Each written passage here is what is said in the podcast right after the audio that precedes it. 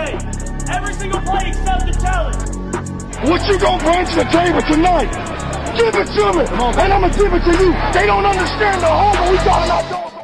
Bienvenidos a Jerome, tu podcast favorito de la NFL. Soy Emilio Martínez y estoy acompañado por Iker Sarasúa de NFL News. Iker, ¿cómo estás? Uf, pues, ¿qué te digo? Un poco deprimido por mi equipo, la verdad no te voy a mentir. Las esperanzas de mi equipo se fueron, pero emocionado porque la NFL no nos deja de sorprender y nos da juegazos semana tras semana, ¿no lo crees?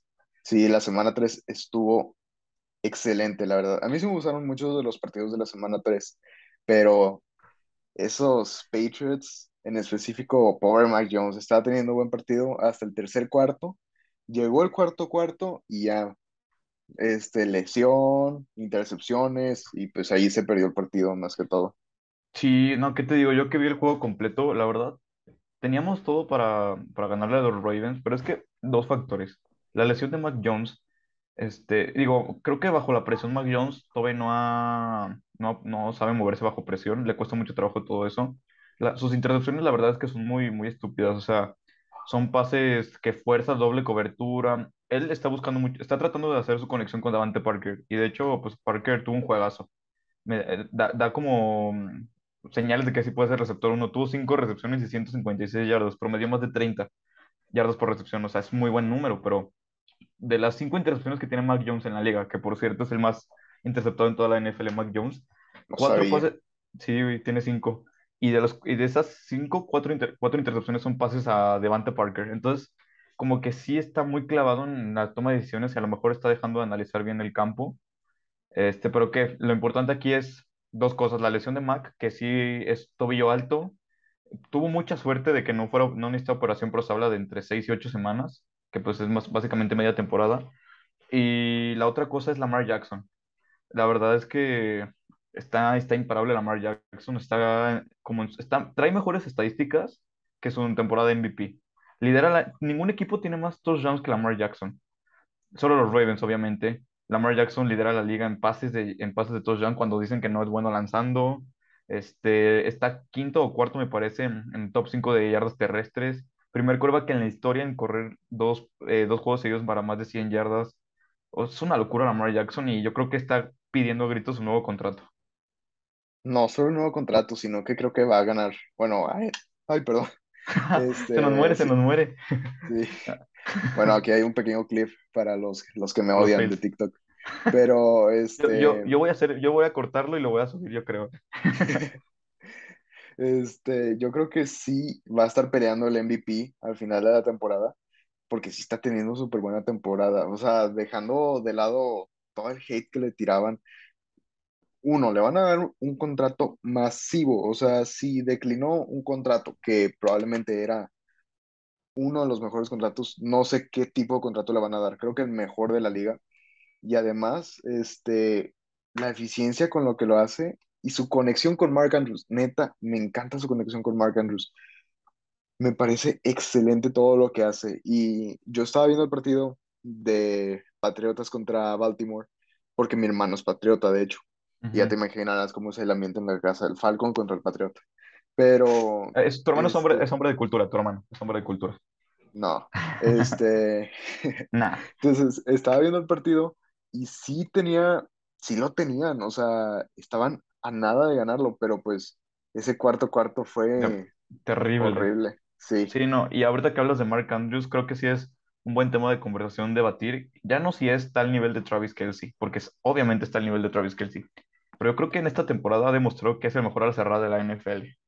Yo por creo que ya que está va en, la temporada, sí. yo creo que ya está en momento de, de- de hablar que puede ser o es el mejor de la NFL. Es, es una máquina de, de manos seguras, corre bien rutas, muy completo. Él y Lamar podrían ser fácilmente ahorita la mejor dupla de pasador, receptor en, yo digo, sé que está Tyrion, pero receptor de balón en lo que va de temporada, ¿eh? Y no, no me sorprende.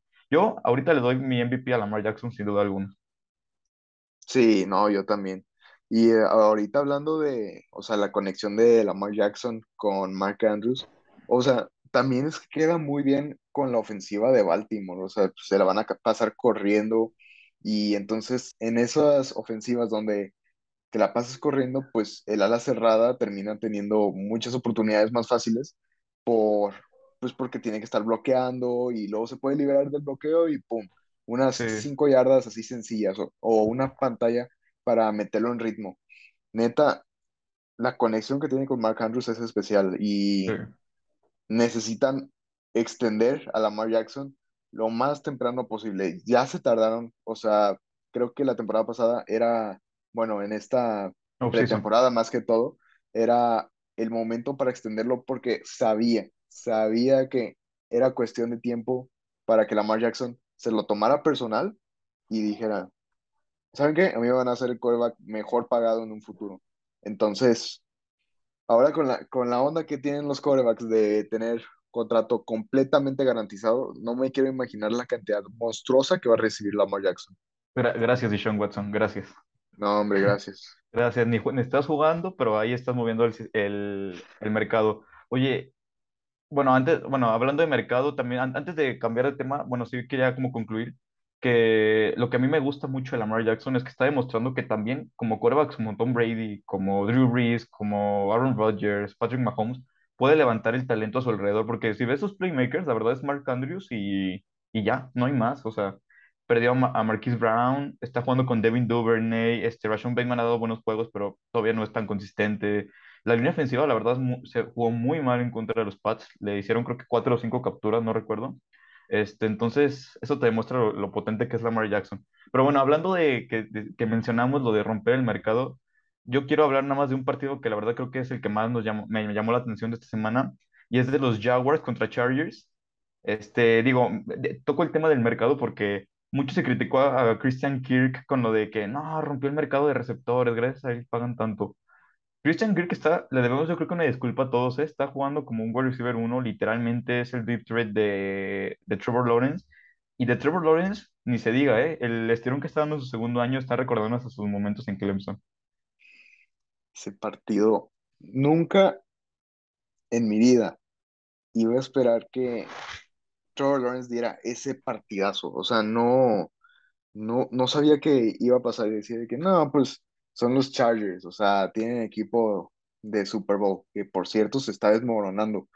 Sí, Pero ahora con lo que tienen los, los Jaguares de Jacksonville, están sacando mucho y además creo que mucho es el cocheo de Doug Peterson, o sea, y bueno, cómo armó el equipo, porque realmente se ven muy bien, muy disciplinados, no se ve como un equipo recientemente armado, se ve como que sí tienen esa sinergia y que sí este, van a jugar por el uno y por el otro, o sea, es un equipo que me está gustando mucho esta temporada y además creo que Doug Peterson está teniendo un, diría que un currículum muy bueno para coach del año.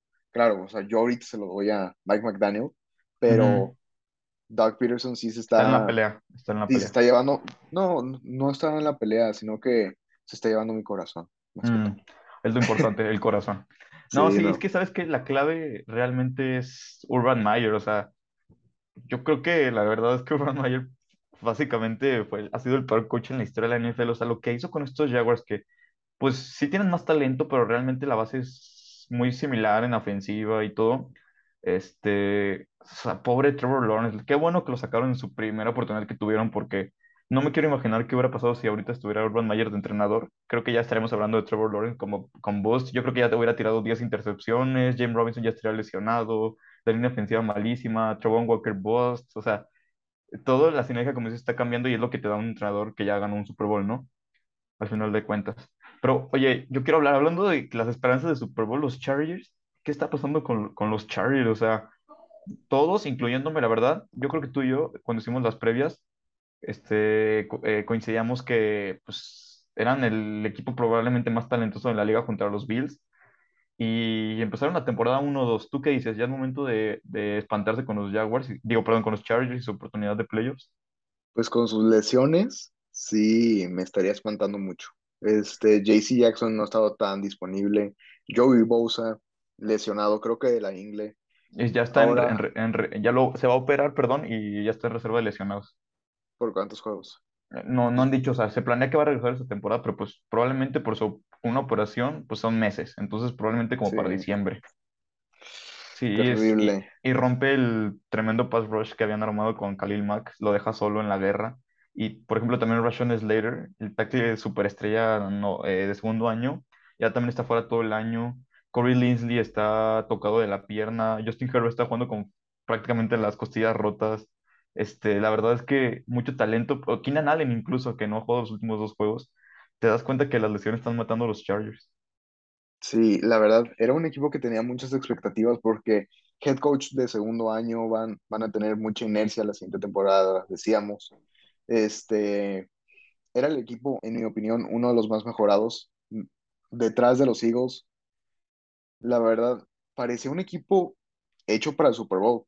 Y decías, bueno, pues o sea, Justin Herbert tiene el todo el talento del mundo, se va, se va a echar a todos, este, pero ahora después de con las costillas así rotas, sin su centro, sin su tackle, sin su receptor, sin ala defensiva, sin corner, pues ya mejor que lo avienten a la guerra.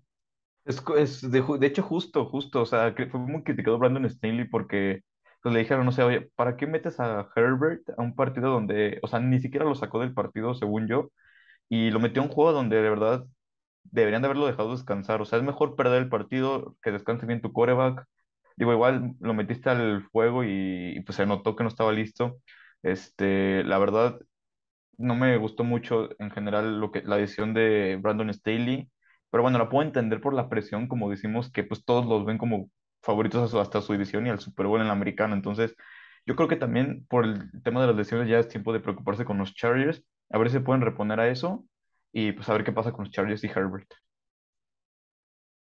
Pero ahorita hablando de, o sea, equipos de la americana que pueden ser contendientes, hubo un equipo que en cierto sentido decepcionó, los Chiefs contra Indianapolis.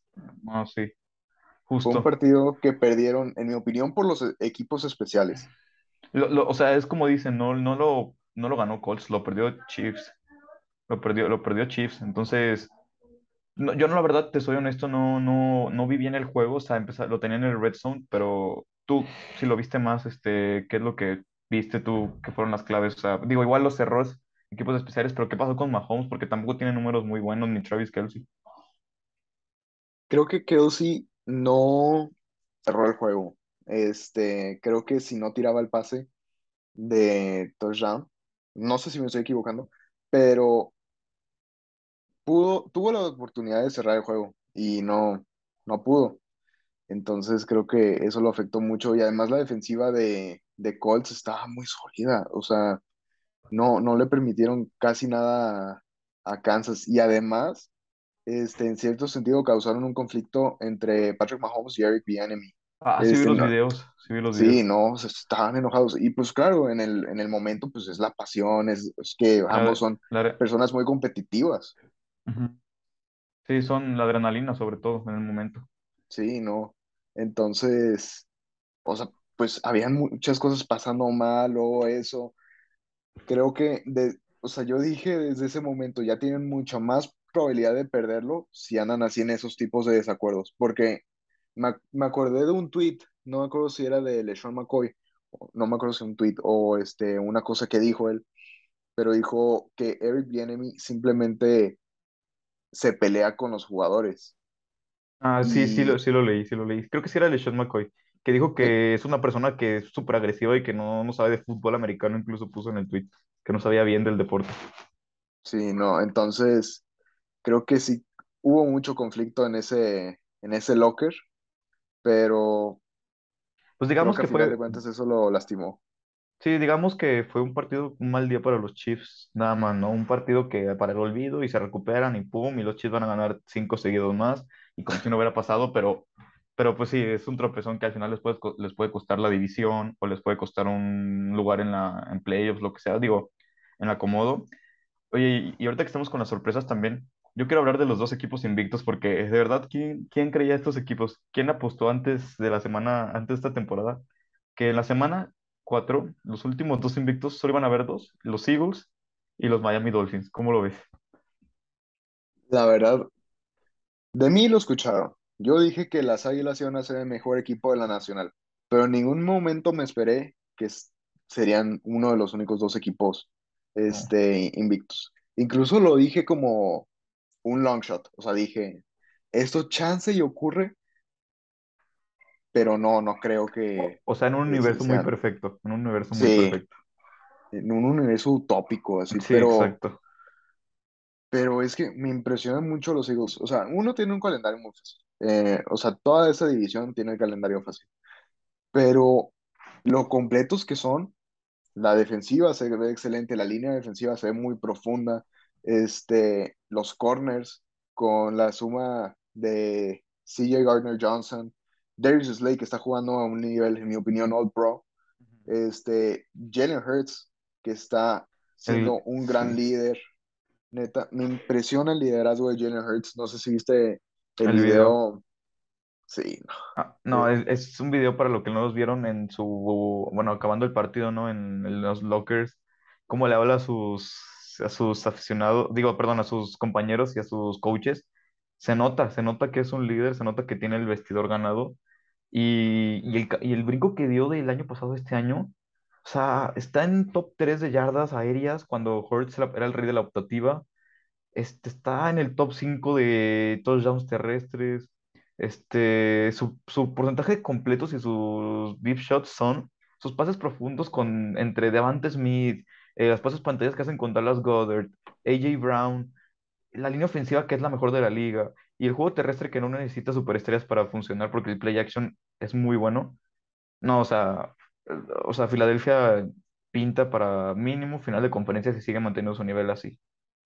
Y es que el parote que le está haciendo AJ Brown a Jalen Hurts y todos los receptores de, de balón Ujú. es masivo. O sea, le está abriendo oportunidades a Devontae Smith, le está abriendo oportunidades a Dallas Goddard.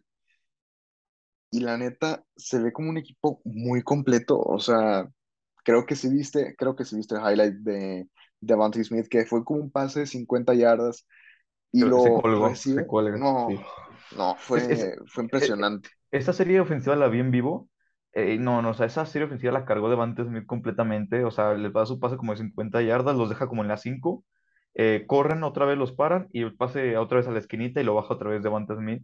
Este, se nos olvida de Devonta Smith, el ganador de Heisman. O sea, mucho A.J. Brown, mucho Jalen Hurts, pero Devonta Smith y la defensiva. Se le hicieron, creo que nueve sacks a Carson Wentz, ¿no? Creo que Sí, tengo no, entendido. Pobre Carson Wentz, su revenge game no, no le salió. no, no le salió para nada. De hecho, estaba escuchando el podcast de los hermanos Kelsey, que, Ujú. que está muy bueno, recomendado a todos los O sea, que quieran. obviamente, obviamente no es mejor que el de nosotros, ¿verdad? No hay No, o comparación. sea, No, no, no no, compares. no, pues por algo dijo tu podcast favorito de la Sí. NFL. Aquí somos humildes. Pero neta, lo que estaba diciendo este Jason Kelsey era de que sí, o sea, estaba muy emocionado por, por Wentz, Mm, pero nuestra línea defensiva se lo comió completo. Este, lo- creo que sí fueron los nueve sacks Sí, estoy y regresando y sí. no, o sea, Sí, sí, se lo hicieron garras. La sí, línea, tuvo eh, Brandon Graham 2.5 sacks, Jason Reddick un, un sack y medio, Javon Harburg un sack, Josh Sweat uno y medio, Fletcher Cox uno y medio. Y eso que ni siquiera están dándole mucho juego a Jordan Davis, ¿eh? Ni siquiera está jugando este linebacker de tercera ronda de este. Georgia. Ajá, no, Kobe Dean no ha jugado en toda la temporada, ni siquiera ha visto snaps, creo. Entonces, wow, wow con, con los Eagles. Y ahora, para no alargarnos mucho, los Dolphins. Conclusiones rápidas de los Dolphins. Yo te voy a decir la verdad, y no es, y te lo juro que no tiene nada que ver, porque todos me van a decir, ah, es que le vas a los Pats, es que no sé qué, ya sabes cómo es la gente, ¿no? Este, este, esta victoria de los Dolphins es muy impresionante. Es, creo que la victoria más importante de los Dolphins de los últimos cinco años, fácilmente pero creo que es una victoria de equipo. Creo que no, no es como todos están diciendo que Tua Tagovailoa, este, dio un juegazo en la primera semana, pero esta semana Tua tiró 13 pases completos de 18 a 186 yardas, un touchdown. Esos no son números de un coreback. O sea, increíble. Esta victoria fue del equipo. O sea, la defensiva le dio, le permitió mucho estadística a, a Josh Allen, pero la defensiva frenó en los momentos importantes, los paró en cuarta, ajustó bien. Este, es una victoria de equipo, no por demeritar a, a, a Tua porque también está teniendo un temporadón, pero este juego no es como la gente está diciendo que gracias Tua, eres el coreback, ya nos demostraste dos juegos seguidos. No, no, yo, yo digo que todavía calma, porque un juego bueno lo puede tener cualquiera, ¿no?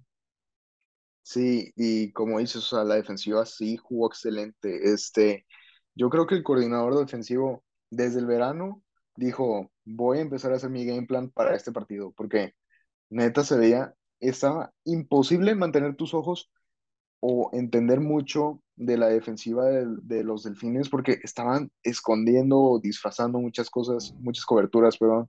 Este, el pass rush era excelente, los blitzes, o sea, me Sí, no, impresionó mucho el partido, la verdad. sí, perdón por interrumpirte. Es que hablando de la defensiva, yo creo que los jugadores que más me han sorprendido en esta, de la, esta defensiva, sobre todo, son dos. Primero el safety, Javon Holland, que está Claro, jugando wow, wow, wow, wow, wow. O sea, yo dije, yo dije en un, me acuerdo que yo dije en un directo hace como, ¿qué fue? Desde 2020, ¿no? 2021, el del draft. ¿Qué, qué año lo draftó sí en fue 2020, dos no? mil veintiuno 2021.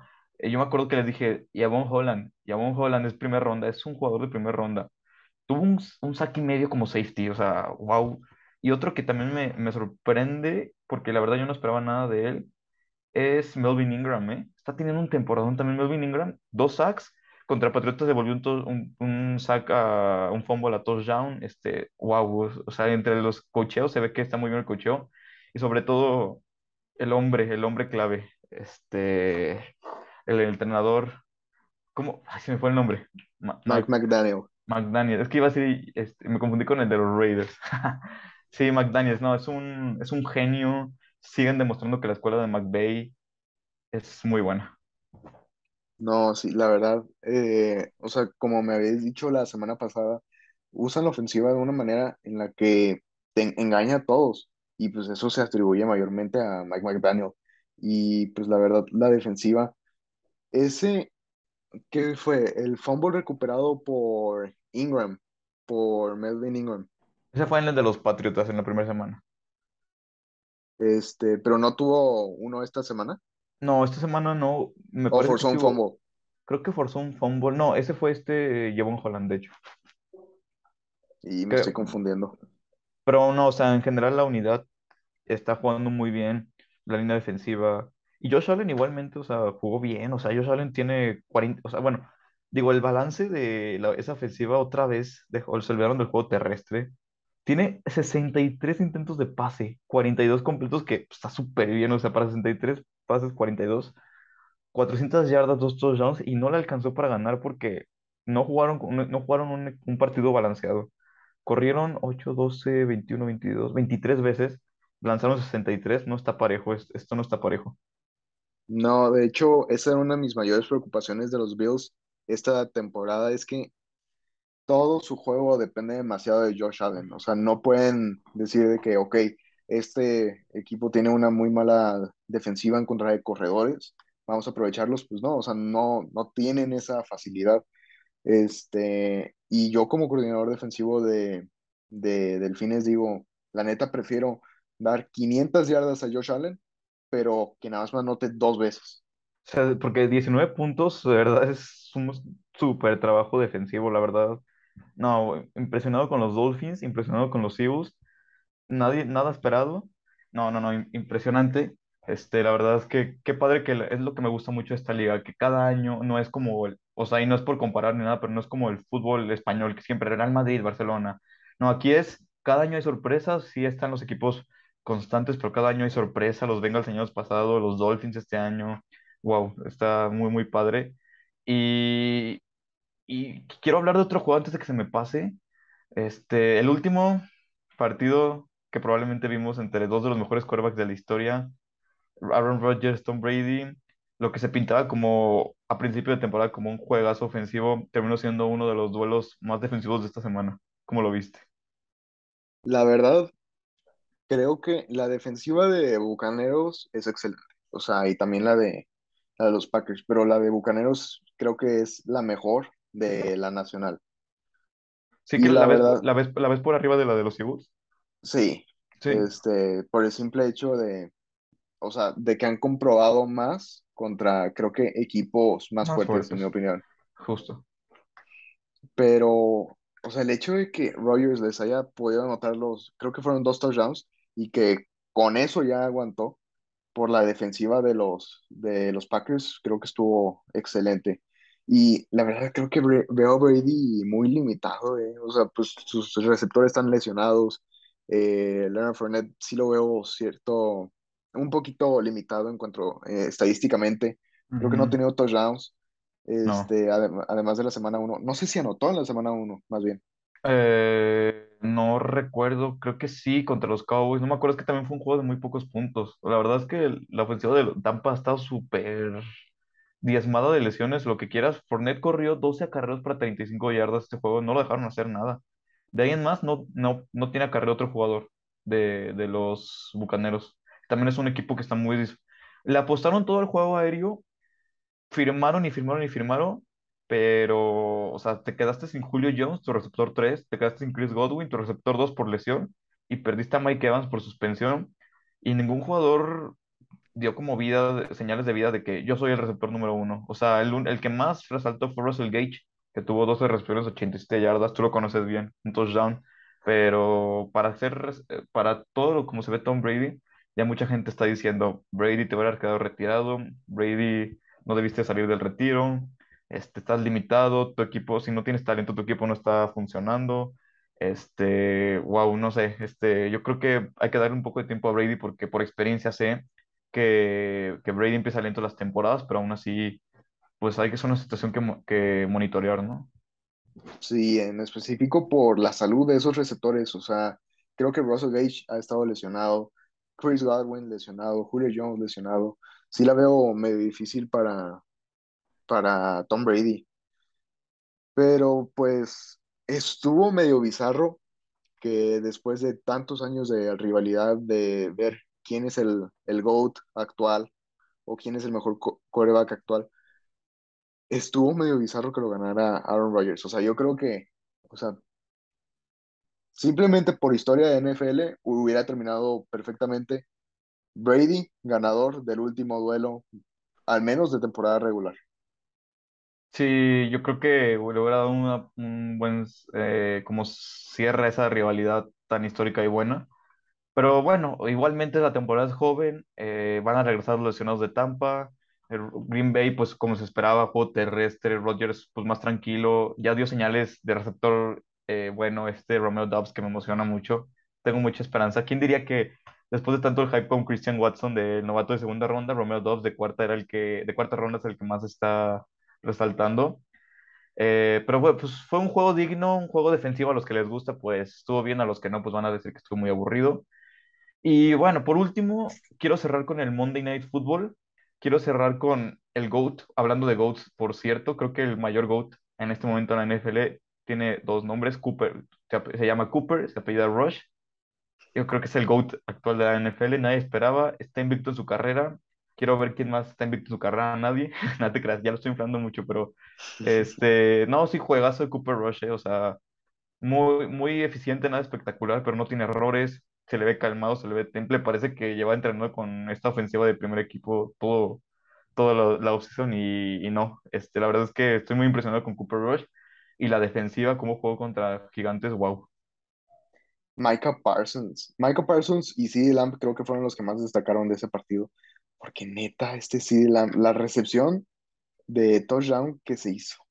A No, una estuvo, mano, wow. estuvo hermosa. Y pues Micah Parsons, su versatilidad, su velocidad, su fuerza. O sea, me encanta cómo juega Micah Parsons. De verdad, es, se convirtió en mi jugador, en uno de mis jugadores defensivos favoritos. También tuvo, un- sí, o sea, juega muy, muy increíble. No sé si has visto el video en el que se nalga al centro y algún guardia, creo, eh, va haciendo un- una presión, porque ya ves que también lo, lo alinean mucho como, como si fuera un tackle defensivo, pero como que se bota y con la velocidad les gana. Hay una jugada en la que atropella al centro de una forma, o sea, humillante, humillante. Es que Micah Parsons es muy fuerte, o sea, es muy físico. Su juego de manos, no sé si lo has visto, lo has observado, es brutal, este, brutal. Y la- en general la línea defensiva jugó muy bien le, le hicieron uno, dos, cinco, cinco sacks a, a Daniel Jones, tres de Marcus Lawrence, que también tuvo muy buen juego, y el- la intercepción final de Trevon Diggs, que también se ha visto muy bien esta temporada. Creo que ha estado un poco callando a los haters que decían que, que no, que no valía, que su temporada había sido inflada. Se han visto muy bien los Cowboys con Dan Quinn. Dan Quinn es la clave, obviamente. Nada que, nada, nada que, que, que, bueno que se quedó más bien. Y la ofensiva, como decía, CeeDee Lamb se reivindicó de un gran error que tuvo de un drop, no sé si lo viste, como un pase de- que era prácticamente todos los touchdowns y la atrapaba y la Sí, soltó. Y se reivindicó con una serie ofensiva brutal. Noah Brown también sigue jugando muy bien, se ve que se entiende muy bien con, con este Cooper Rush, digo, pues han practicado juntos, ¿no? En segundo equipo y el juego terrestre trabajó muy bien. Tuvieron más de casi, casi 200 yardas y un de Ezequiel Elliott. Muy bien estos Cowboys que el problema va a ser más bien cuando ya esté recuperado Dak Prescott, ¿qué va a pasar, no? Porque ya salió a decir Jerry Jones que Cooper Rush tiene potencial para ser quarterback elite. Digo, sabemos que pues, para meter presión, ¿no? O sea, de, oye, Dak, ve que te está ganando la chamba, tienes que eh, desquitar tus 40 millones, ¿no? sí, o sea, yo creo que es más que todo para motivarlo más, pero la verdad no, no creo que tenga posibilidad de, de quitar el trabajo de titular. Si, Este, si habla- si hablamos de justicia, debería tener probabilidades, pero tener un quarterback de 40 millones, imposible en la banca. sí, no. Pero creo que he visto un tema muy en común entre los últimos dos partidos que hemos hablado, y son los Falcons. Dan Quinn, Russell Gage. Mm. Ah, mis Falcons ya por fin ganaron. sí, sí, sí. Y neta, estadísticamente es una ofensiva top 10, es una ofensiva top 5 terrestre. Cordero Patterson es top 3 en yardas terrestres. Es, se está llevando una gran temporada por lo que va. La, el tridente de Patterson Pitts y Drake London ya está empezando a nacer, ya, ya lo veo excelente. Lo único que nos falta, o sea, la línea ofensiva también se ve excelente. No vi, no vi errores, no vi tantos errores. O sea, lo malo de mis Falcons, pues es Mariota. Este, mientras que está el bajo centro, sí, son una ofensiva top 10, sí, este, ganan varias yardas, pero siempre me da un ataque cardíaco, siempre que tiene el balón Mariota. Es que tengo entendido que es muy fácil de, o sea, digo, sé intercepciones, pero también los fumbles, ¿no? Sí, no. Este, los fumbles, de hecho hubo uno donde le iba, eh, era un read option al, del corredor y quarterback, Ujú. y como que le duda y fumblean y la recupera hacia Ah, sí. Entonces, sí Sí, está medio. a, mí a mí yo creo que la clave de los Falcons, la verdad es que tres semanas tarde, pero se acordaron que juega Kyle Pitts en su equipo. Se acordaron que le pueden lanzar pases y va a atrapar todo porque es una torre. Este Drake London, yo creo que junto a Chris Olave han sido los dos mejores receptores novatos hasta ahorita de la temporada. Eh, me gusta mucho lo que está construyendo los Falcons, pero sí es todavía teniendo como dice Mariota y un proyecto como Desmond Reader, est- están programados a reconstrucción, pero la base que están haciendo se ve, se ve muy interesante. Y hablando de los Seahawks, este, todo el hype de la semana uno se les fue ya. Geno Smith otra vez, este, pues tu- tuvo buenos números, pero pues tiene errores significantes. Su colocación de pases es muy mala, este, no ayuda. Tyler Lockett y DK Metcalf tienen que hacer malabares con sus jugadas. El juego terrestre pues no funciona. Cuando todos proyectaban que Seattle iba a correr 50 veces por partido, este, es lo que menos han hecho. Eh, corrieron como 24 veces, me parece, contra, contra los Falcons. Entonces, este, pues los Seahawks es lo que esperábamos, ¿no? No, o sea, no hay que hacer unas expectativas tan altas. Jalen Smith te limita mucho y te puede dar un buen juego, pero es como Cooper Rush. Te van a manejar un juego, dos, tres, incluso cuatro, pero una temporada completa no, no, no dan el ancho. Sí, la verdad no. Y creo que por último podemos hablar del, no sé si quieras hablar del desastre de Jimmy Garoppolo. Sácalo, sácalo, en, lo- en los dos minutos que nos quedan. Yo creo que, creo que se nos olvida, se- o sea, todos estamos como, no, Garoppolo no es tan malo, no merece ser banca, es, es mejor San Francisco con él. Te da más potencial, pero los errores que tiene se me hacen muy similar a los errores que pueden llegar a tener Carson Wentz, ¿no? Te puede dar un buen juego mientras tu equipo avance bien, pero si tiene sus errores te van a costar el partido. Y este safety, ridículo. Es que no fue lo peor de todo. O sea, el safety ya habíamos visto algo similar. No fue la primera vez. Este, shout out a Dan Orlovsky de los Leones de Detroit y que ahorita anda Anda en el, en el Sunday Night. Ya, ya se libró, como dijo. Pero este, lo peor de todo es que iba a lanzar un pick six si es que no fuera safety. O sea, de una manera u otra iba a regalarle puntos al otro equipo. Entonces, sí, o sea, además la defensiva estaba jugando muy bien de parte de Denver, este, y la y pues la Las dos verdad, defensivas, las dos defensivas jugaron muy bien. sí, la verdad, este, era muy difícil que ambos avanzaran. Y A, a- a mí, perdón, me sorprende, me sorprende la cantidad de despejes que hubo. Se rompió el récord de despejes en un partido. Creo que fueron 18 o 17 entre los dos equipos. Fue un juego súper defensivo. Pero a mí me... O sea, yo entiendo todavía, para cerrar este tema rápido, igual si tú quieres decir algo, entiendo que los 49ers, este, pues se van a acostumbrar un poco a la ofensiva porque pues, estuvieron con Garoppolo, este, dos semanas eh, después de hacer jugadas con Playbook con Trey Lance. Pero los Broncos, después de entrenar toda una offseason con Russell Wilson, no sé qué está pasando y yo creo que sí es de preocuparse, ¿no? sí, este, tenemos una teoría de que puede ser por Nathaniel Hackett. Y pues hablé con Alex Orellana, un fan de Packers, y me dijo que estaba, era muy probable que fuera Nathaniel Hackett. sí. Pero bueno, muchas gracias a todos por escuchar. Espero que hayan disfrutado. Y pues la verdad, Falcons de aquí al Super Bowl, Patriotas, Super Bowl también con Brian Hoyer que le va a ganar a Rodgers la próxima semana. Nos vemos, Hoyer muchas the gracias. Destroyer. Hoyer Nos vemos. Bye.